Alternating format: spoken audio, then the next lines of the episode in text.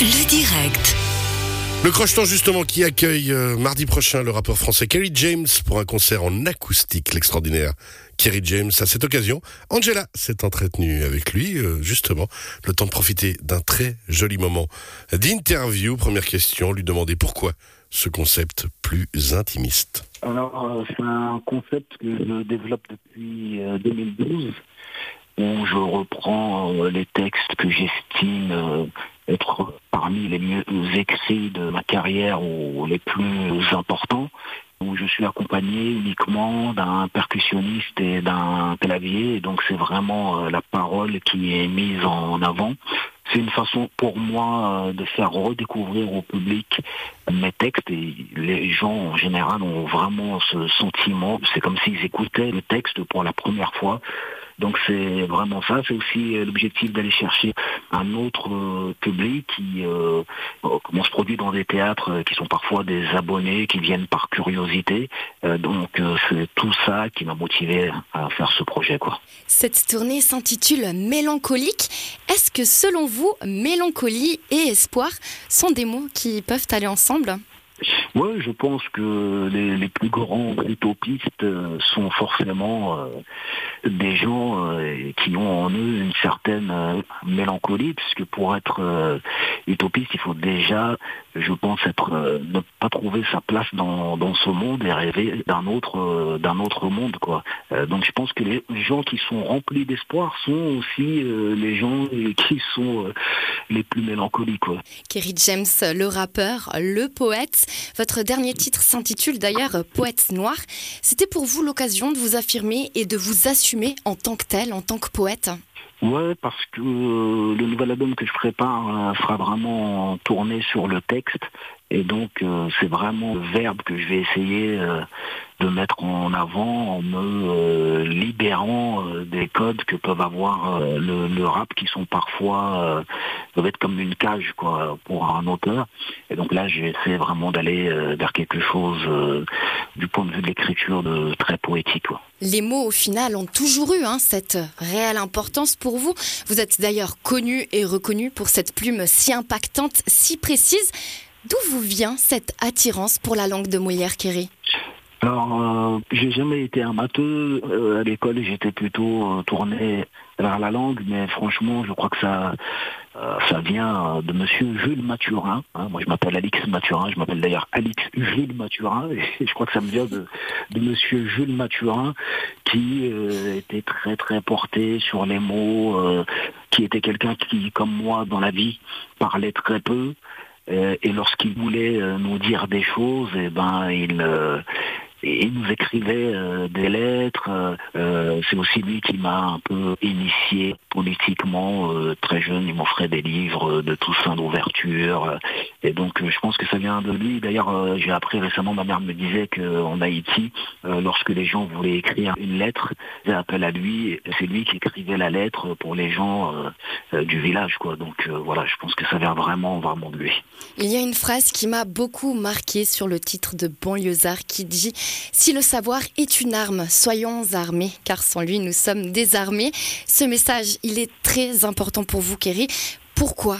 Ben, je pense que euh, l'un, l'une des finalités de la vie, c'est quand même euh, d'apprendre, que ce soit euh, la culture générale, que ce soit sur la nature de l'être humain, sur notre condition, et, c'est l'une des rares choses qu'on peut faire euh, du berceau jusqu'au euh, tombeau. Et moi, quand, en tout cas, quand j'ignore euh, des choses, euh, je suis pas à l'aise. avec ça. J'ai cette curiosité d'essayer d'apprendre, d'essayer d'en savoir toujours plus. Et, et quand on vient d'un quartier dit euh, difficile, Oui.